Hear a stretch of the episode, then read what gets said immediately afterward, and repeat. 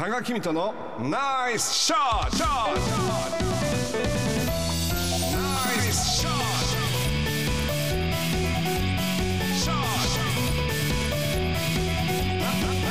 イスショットナイスショットこのコーナーは多賀さんが普段気になることや伝えたいことをお話ししていますポッドキャストで配信中。スマホやパソコンでポッドキャストのアプリをダウンロードしてお楽しみください。ポッドキャストのおかげであの県外の人たちにピューッとこう聞けるって言って、本当にすごいものが出たなと。ピューと。ピュッと。まあラジコもそうですけど、え。まあ今ボーダレスというかエリアがもうほとんどね。岡山であろうが香川であろうが北海道であろうがその気になればこう情報っていうのをニュースできるっていうすごいなと思うんですけども、このあの「アモーレ・マッタリン」とはたくさんの皆さんのあの、まあ、投稿でね番組がまあ成立しているようなものでやっぱりすごいなと思うんですけどその今日の投稿の中でやっぱり気になったものがハッとしたものっていうことで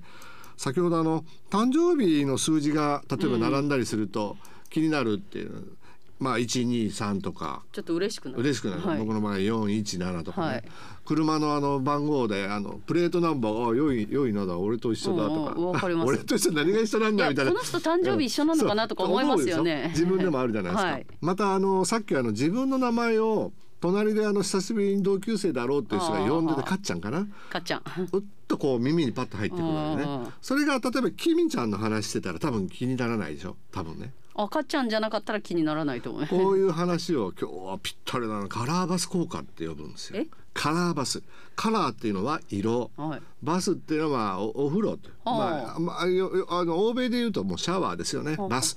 まあ色を浴びるということになります。はこれはある特定のものを意識し始めるとそれに関連する情報が自然と目に留まりやすくなるとはあだから興味ないものは目に入らないし耳にも入ってこないという話でございます。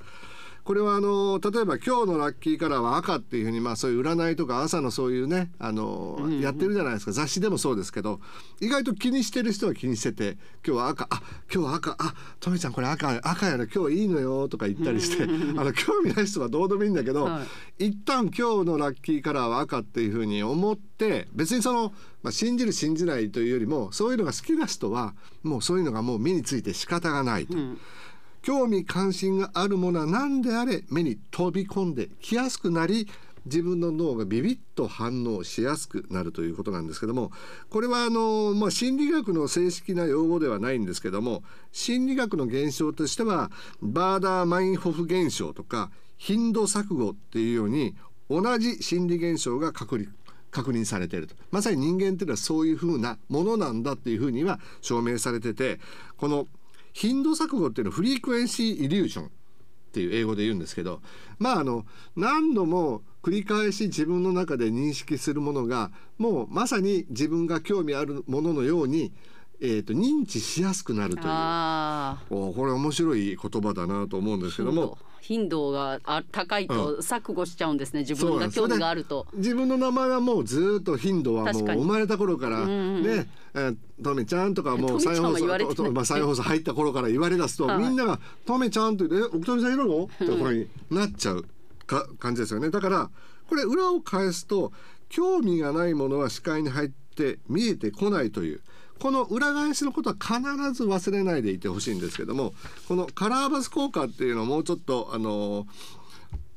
簡単にあの、まあ、いろんな世の中でどういうことが起きてるかというとあの例えば僕ととめちゃんは今その副調整室のイケメンディレクターを見る方向に座ってるじゃないですか。はいはいでもあの例えばあ今日あのよ髪が横に流れてておしゃれだなっていうふうに 僕は同性で見るとする、はい。でもとめちゃんはその彼の上にあるモニターのお天気が気になっているだから気になるものが違ってくるというこれ当然ありますよね、うん。だから同じ画面見てても、じゃあ何が一番気になったって言ったら違って当然だという、ねこれもカラーバス効果から派生した考え方なんですよね。自分が今一番何に興味があるかですもんね。そこなんです。ここがビジネスで違ってくるのは優れたアイデアだとか初めてやる人っていうのはこのカラーバス効果をうまく使ってる人ではないかっていうふうに言われています。例えばあの、まあ、まあのカフェチェーンのスターバックスってありますね。実はあのシアトル系コーヒーって言われる前から僕はあの実は学生時代えー、ともう4 40年ぐらい前にシアトルの1号店でお茶をしたことがあるわけです。だけどこれをチェーン店にして日本に持ってこようなんて思いもつかないわけです。だけどあこれを日本に持ってきたいなと思った人というのは例えばコーヒーが好きだったりこういう雰囲気のものを日本にも持ってきたいなという発想が芽生えやすいということです。だから僕がこのあこのスタバいいじゃんと思ってたらもう日本でのスタバは僕のもんだったかもしれない。まあうまくできるかどうかは別にしてね。だから気づくかどうかでビジネスチャンスに出会えるかどうかも違ってくると。買い物行く時に例えば旅行に行くんだって思って買い物に行くと旅行グッズがやっぱり目につきやすくなる。そりゃそうですよね。そうなるんです、うんそれで例えばお子さんができるとベビーカーや子供のグッズがやっぱり一番目につきやすくなるんですって、好きなブランドはもうほっといてもああの人あれ持ってる、あとめちゃんああこんなの持ってるね。とか時計だったら僕がこの時計持ってる。最近はやたらと同じ時計持ってる人多いなっていうふうに気がつくんだけど興味ない人は別に「ああ高さんそんな時計してたんだ。あとめちゃんあ時計してないね」っていうのをというふうになってしまうということであのとにかく人間というのは自分が興味あるものに興味関心を持ちやすくなるということが一つあるのでそれをうまくビジネスだとかに活かせたらいいですねっていうことです。でもう一つこれ今のはカラーバスって話しましたけどもう一つよく似てるのがカクテルパーティー効果ってあります。パーティーやってる時に例えば「タガって最近ちょっとさ髪型やばくね」とか言われたらもうタガでピーンと来てもうタガの話をしてると思うだけでこう敏感になってしまえるという、まあ、パーティーの中にひそひそ話が実は自分のこと言われるとあの聞こえちゃうよっていうことあるじゃないですか。あんたら何しょ何喋ってんの？みたいなこれをまあ視覚と聴覚というのは人間というのはやっぱり自分に関わることとか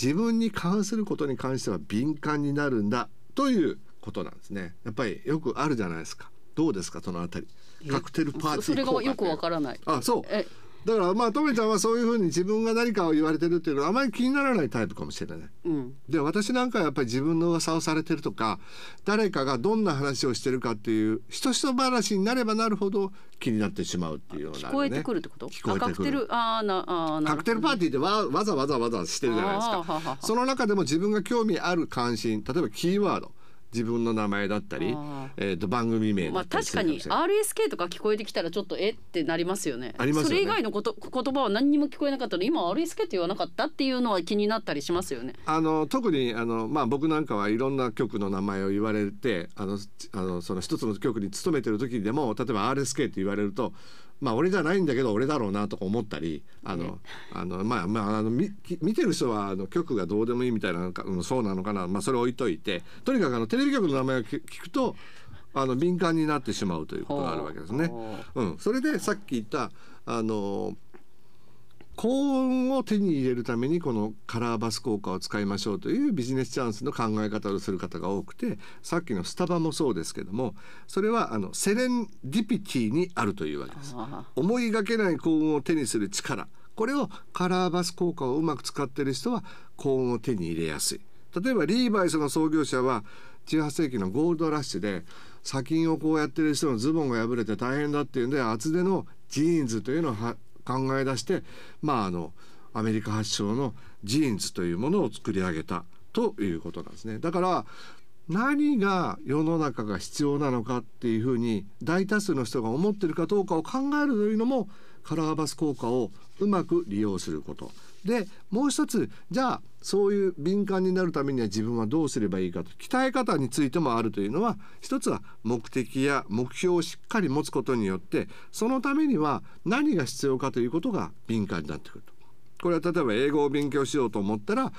あの英語に関することはどんどんどんどん興味が湧いてきたりあまあ留学してみようかな。海外の友達を岡山で作ってみようかな。海外の人が歩いているだけでちょっと気になったりするっていう。まあそういうふうに目的意識を持ちましょう。あとはとりあえず始めましょう例えば投資をやろうと思ったら勉強するよりも例えば1,000円でもいいから投資してみるともうもう入り込んじゃいやすいのでまあ自分の興味関心はより例えば株価だとか為替にもまた世の中の動きにも興味を持ち出しやすくなるということなんであのうまくカラーバス効果を自分の中で高めることによって世の中の変化や世の中もしくは自分がやりたいことをよりあの、まあ、意識を持って高めることができるかもしれないということでございます。ただ気をつけなきゃいけないのはさっき言ったように自分が興味ないことに関してはあのなかなか取り上げにくい人間になりつつあるわけでここに確証バイアスっていうのが発生しやすい。いい情報だけを入れてリスクのことを考えなくなる可能性もあるということを頭の中に入れておいてうまくカラーバス効果と付き合っていくとより敏感にビビットでハッピーな自分を手に入れることができるかもしれないということ。いかがでしょういやバイアスかかってる人多いですからね。そ う自分に都合のいい情報だけを聞いてたのねみたいな人いますもんね。そうなんですよ。まだからあそうしたいもんですけどね、人間はね自分が可愛いからね。だから例えばあの投資を始めてもねあるあの島があのいい物件が出てるけど、そこにリゾートを作るとこういういいことがあるよことばかりいい情報は入るんだけど、実はそこのあの観光客の誘致というのはここ数年頭打ちになっているっていうリスクに関してはまあ俺がやればなんとかなるだろうみたいなリスクをバイアアスをかけてしまう可能性があるということなのでこれはあの99%の人が陥りやすいんです。だからほとんどの人がまあそうですよね。まあそうなんですね、だからこそ、まあ、興味関心がどんどん増えていくとアイデアも生まれやすくなるけど自分の都合のいいことばかり取り入れやすくなるということはいつも俯瞰で見るもう一人がいた方がいいですよということなんでね。あのでも本当にもう最近もそうなんです。車変えるとね僕と同じような車乗ってる人意外と多いんだなと思ったりね。何なんだこれもう俺だけじゃないんだとか。そんな急には本当は増えないんでしょうけどね。増増えてないですよね絶対数としてはね。わかります。自分の車自分の車ばっかり目につきます。でしょ？隣も前も全部私と同じ車って思いますもん。たまたま全く同じ車種の隣が隣のレーンに来たりすると